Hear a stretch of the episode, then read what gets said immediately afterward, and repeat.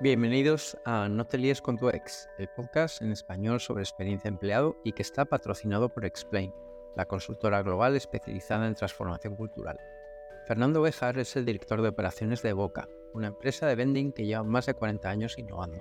Su lema es humanos detrás de las máquinas. Y es una frase que se la toma muy en serio. En todo el proceso de transformación que está liderando para poner a las personas en el centro se encontró con el libro Reinventar las organizaciones de Frederick Laloux. Y a partir de ahí se dieron cuenta que había muchas propuestas del modelo de holocracia que encajaban perfectamente con su modo de entender la empresa. Así que desde el año 2020 están impulsando un modelo de autogestión que, bueno, pues a la velocidad que va marcando su actividad, van incorporando en el día a día de su empresa. Así que con todos vosotros, Fernando Bejar y su modelo de holocracia. Bueno, bienvenido Fernando, muchas gracias por estar aquí. Muchas gracias a ti, Rafa, por invitarme. Cuéntanos brevemente, ¿qué es Evoca? Pues Evoca somos una empresa, somos una pyme familiar eh, afincada en Huesca, en Aragón, que llevamos 40 años trabajando dentro del sector del vending, de la venta automática a través de, máquinas. Eh, y un poco pues lo que nos caracteriza y lo que nos ha llevado a, este recorrido de 40 años es estar a la vanguardia tecnológica y de servicios dentro de nuestro sector y todo esto desde un punto de vista pues bastante audaz. Nosotros nos consideramos rebeldes de nuestro sector y en gran manera aquellos que conocen el sector nos conocen y, y nosotros vemos que inspiramos a bastantes de los actores que hay, que hay en nuestro sector por nuestra manera de hacer.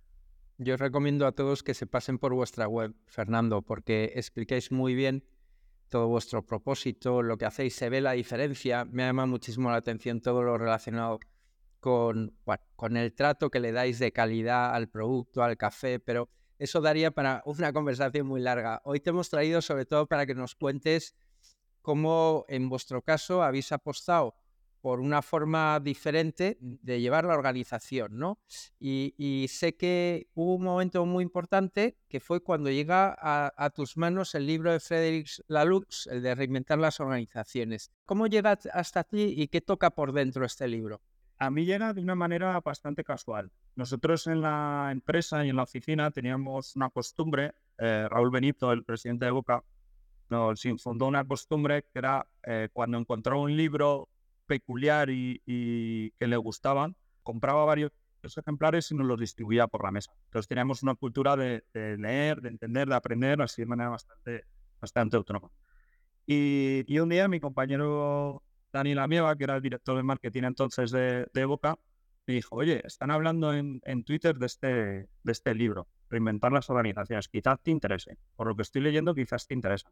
Y como estábamos en esa dinámica, pues dije, voy a comprarlo lo leí, le, compré uno a Raúl, se lo, se lo leyó y fue como, jolín, hay diferentes maneras de, gestionar las organizaciones. Hay personas que están hablando de esto, hay personas que están hablando de, unos modelos organizativos que cuando ves y lees el, libro de Frederic Luz, la verdad es que te emociona el, simplemente pensar que pueden haber estos modelos, estas organizaciones y, y demás. Y recuerdo que cuando nos conocimos me contabas que el modelo te, te, resultaba también como muy natural, ¿no? Porque en nuestro día a día todos nos autogestionamos de alguna manera, ¿no? Pero que al llegar a la empresa nos quedamos esperando a que nos digan lo que tenemos que hacer, ¿no? Nosotros, nuestro modelo organizativo, después de leer la luz, eh, decidimos investigar más y, y, bueno, llevamos un modelo, una herramienta en el que predomina la autogestión dentro de la, de la compañía. Y ciertamente cuando entendemos el modelo organizativo es mucho más natural, como, como comenta Rafa, porque al final en nuestro día a día nos estamos autogestionando continuamente. Un ejemplo es que tú y yo nos hemos autogestionado para tener esta conversación sin que ninguno de los dos haya mandado. O, o, durante estos días seguro que hay muchos grupos de personas que se están autogestionando para hacer un viaje. Y no hay nadie que mande, sino que hay una persona que se encarga de seleccionar e-, el alojamiento, otra persona que se encarga de seleccionar dónde comer, otra persona que le encanta eh, visitar calas y, maneja un abanico de posibilidades y todo eso se pone en valor para que el, viaje sea lo más exitoso posible. Pero cuando llegamos a la empresa y cruzamos la puerta de, de la empresa, todo depende de que una persona me lo mande. yo ya no pongo en valor esas características que tengo y esas cualidades que tengo de poder organizar y de poder proponer diferentes destinos de viaje, porque me lo tiene que mandar una persona. Eh, y entonces, claro, jolín, qué disonancia. Durante toda nuestra vida nos estamos organizando, excepto cuando entramos a la empresa y entramos en el trabajo, que nos dejamos de autogestionar y de autoorganizar y, y dependemos de una persona, nos lo manden todos. Claro, si, si consiguiéramos y, y si podemos apostar por estos modelos organizativos en los que las personas de verdad aportan lo que tienen y se autogestionan, pues nosotros consideramos que iremos hacia organizaciones más sanas y más saludables. Bueno, eh, al final el mensaje es súper atractivo, ¿no? Es muy potente, pero del plano teórico al plano práctico hay una buena distancia. En vuestro caso, este poner en práctica todos estos postulados está siendo un camino fácil? No, como, como imagina Rafa, no es fácil. A pesar de lo que hablamos que es natural, pero no tenemos una conciencia y no estamos, no tenemos un aprendizaje a hacerlo en el entorno laboral. Es muy curioso. A pesar de todo el trabajo de sensibilización, de formación, de integración de todos los grupos de, personas, si nosotros, quieras que no somos pocos, somos unos, unos 50, pero no es sencillo, porque también toda nuestra educación nos ha llevado y todo nuestro entorno nos ha llevado hacia el crecimiento, hacia el desarrollo dentro de las empresas a través del ascenso y a través del, de asumir más responsabilidades, subir de puesto porque cobras más y eso pues eh, es erróneo y fomenta una serie de, de, comportamientos y de egos que luchan en contra de todas estas maneras de organizarse. Entonces, eh, cuando hablamos de si es fácil, pues como bien sabes, al ser y conocer bien todos estos puntos de gestión de personas y de recursos humanos, no, no es nada fácil y en nuestro caso de momento es, es un éxito al 100% ni mucho menos. Es un camino que estamos recorriendo, que vamos ya tres años intentando trabajar en este, en este ámbito y que nos queda un, un recorrido bastante, bastante largo. Oye, me imagino que uno de los primeros pasos que habréis dado es fijar algunos KPIs. ¿Cuáles han sido y por qué en particular esos KPIs? Pues mira, nosotros hemos sido una organización en la que no nos habíamos marcado nunca unos objetivos, porque pensábamos que marcarnos unos objetivos era jugar a ser adivinos y a ser dioses, y al final las adivinanzas te pueden llevar a, más frustración de, los, de, de las recompensas que te pueden dar. Y en el año 2020 decidimos marcarnos unos, unos objetivos, ya no solo unos indicadores, sino unos objetivos que nos duraron tres meses, en una pandemia. Y sí que empezamos a trabajar con, con KPIs y con indicadores clave, que eh, empezamos trabajando dentro de este modelo organizativo, pues cuántas personas estaban involucradas y demás, y en este momento los KPIs que gestionamos dentro de la organización son bastante, que entendemos bastante normales, tanto financieros como operativos, pues todas las métricas financieras y demás, y todo lo relacionado con productividad, con costes y etcétera. Y aunque sí que tenemos uno que de siempre nos ha sido muy importante, que en nuestro caso es el, el NPS, el Promoter Score, que lo lanzamos a todos nuestros clientes y en especial cuando tenemos incidencias, lo, lo lanzamos porque es algo que para nosotros es muy importante, el indicador de cómo nos consideran nuestros clientes, que al final eh, es el fin último, ser eh, mejores proveedores nuestros clientes y prestar mejor servicio y qué mejor que ellos nos lo, nos lo digan. De hecho, eh, tenemos una peculiaridad que nuestro presidente contesta individualmente a todas las respuestas que nos dan.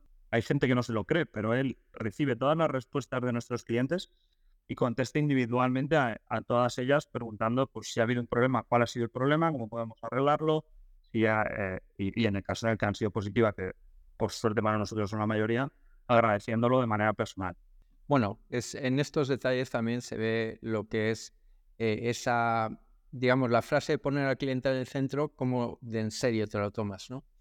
Oye, eh, ¿cuál, ¿cuál dirías, claro, para mí una de las mayores, o sea, mi curiosidad sobre todo va en el sentido de que sois una empresa pequeñita, 50 personas, en la que ya tendréis líos por el día a día, joder, tendréis un montón de fuegos que apagar. Y sin embargo os metéis en una transformación de esta envergadura como para eliminar jerarquías, empezar a eh, cultivar la autonomía, etcétera, etcétera, la autogestión, ¿no?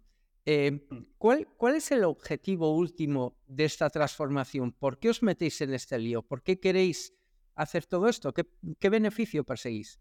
Pues mira, quizás uno de los motivos también es que somos una pyme. Porque nosotros al estar en la vanguardia eh, y al, al, ser tan audaces, al, al, ser tan rebeldes, nos atrevemos con muchas cosas. Nos atrevemos en ser la primera empresa europea en basar nuestra gestión en un nuevo software eh, en, en, telemetría. Y fuimos la primera empresa europea en hacer todo, todo este despliegue. Claro, todo esto es posible si las personas que estamos trabajando en ellas y seguimos siendo una pyme, es decir, que somos poquitos, estamos cuatro días de la guitarra trabajando y, y, y esforzándonos a tope, eh, si todos los que estamos ahí somos más responsables, somos más plenos y somos más felices. Entonces, eh, nosotros hablábamos de cómo podemos conseguir que las personas que estemos trabajando seamos más responsables, como digo, más plenos y más felices. Entonces, no es tanto un objetivo de eliminamos la jerarquía. La herramienta que nos hemos encontrado sí que tiene esa regla. No hay un jefe, no hay un director, pero sí que tiene una serie de medidas de seguridad y, y, de herramientas que al final afloran. Y dices, oye, eliminamos la jerarquía, pero no es que eliminemos la jerarquía, sino que estamos fomentando la autonomía, estamos fomentando la autogestión, estamos fomentando que la gente tenga un criterio propio, que tenga, que seamos más, más ágiles, que haya mucha más transparencia dentro de la organización, que se rindan cuentas de igual a igual, no que se estén rindiendo cuentas hacia un director, sino que se están rindiendo cuentas entre compañeros. Entonces, eh, ¿qué preferimos? ¿Una jerarquía o, un modelo de estos? Pues si el modelo de estos no está funcionando bien, mejor una jerarquía, es evidente. Pero con todo esto que te comento que puede aflorar, eh, lo consideramos muy interesante. No es una eliminar la jerarquía por estar en contra de ella, sino por, jolín, vemos que todo esto es una persona que se puede autogestionar, que puede rendir cuentas, que le pueden rendir cuentas, que puede ser mucho más transparente, puede ser más plena y puede ser más real.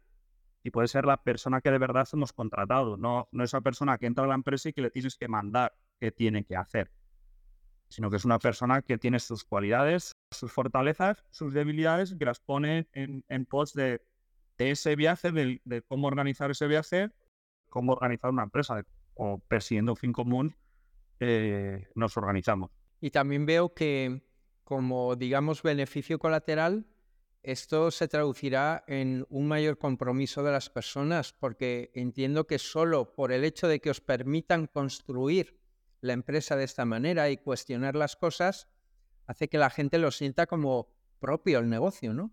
Ese es otro de las, intenciones, pero mmm, no te voy a, a, engañar. Hay gente que le gusta este modelo y que le gusta poder aportar y poder, poder sentirlo como propio, y hay gente que no.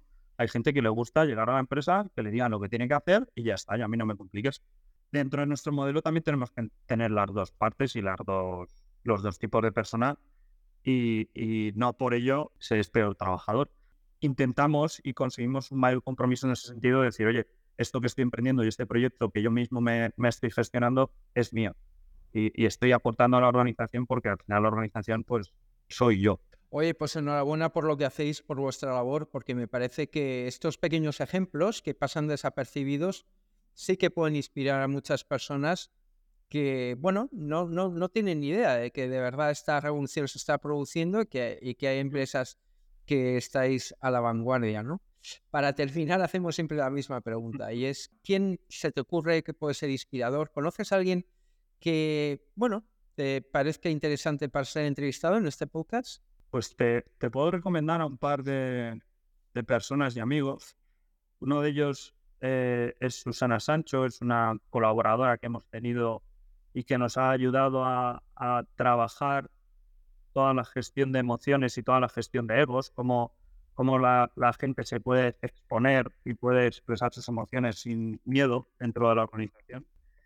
Y, y la segunda persona que recomendaría sería Aitor Sobradelo, que es un compañero mío de, de máster de, de, recursos humanos, que eh, durante todos nuestros estudios teníamos unas reflexiones, la verdad, muy, muy chulas y, y, le veía siempre reflexionar y le escuchaba y desde luego es una persona de la que cuando habla puedes aprender de cualquier, de cualquier tema.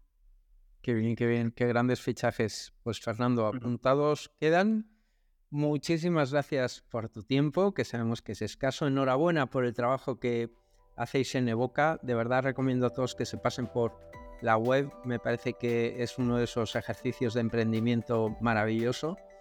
Y bueno, pues que espero que se crucen nuestros caminos y que nos volvamos a ver. Muchas gracias, Rafa.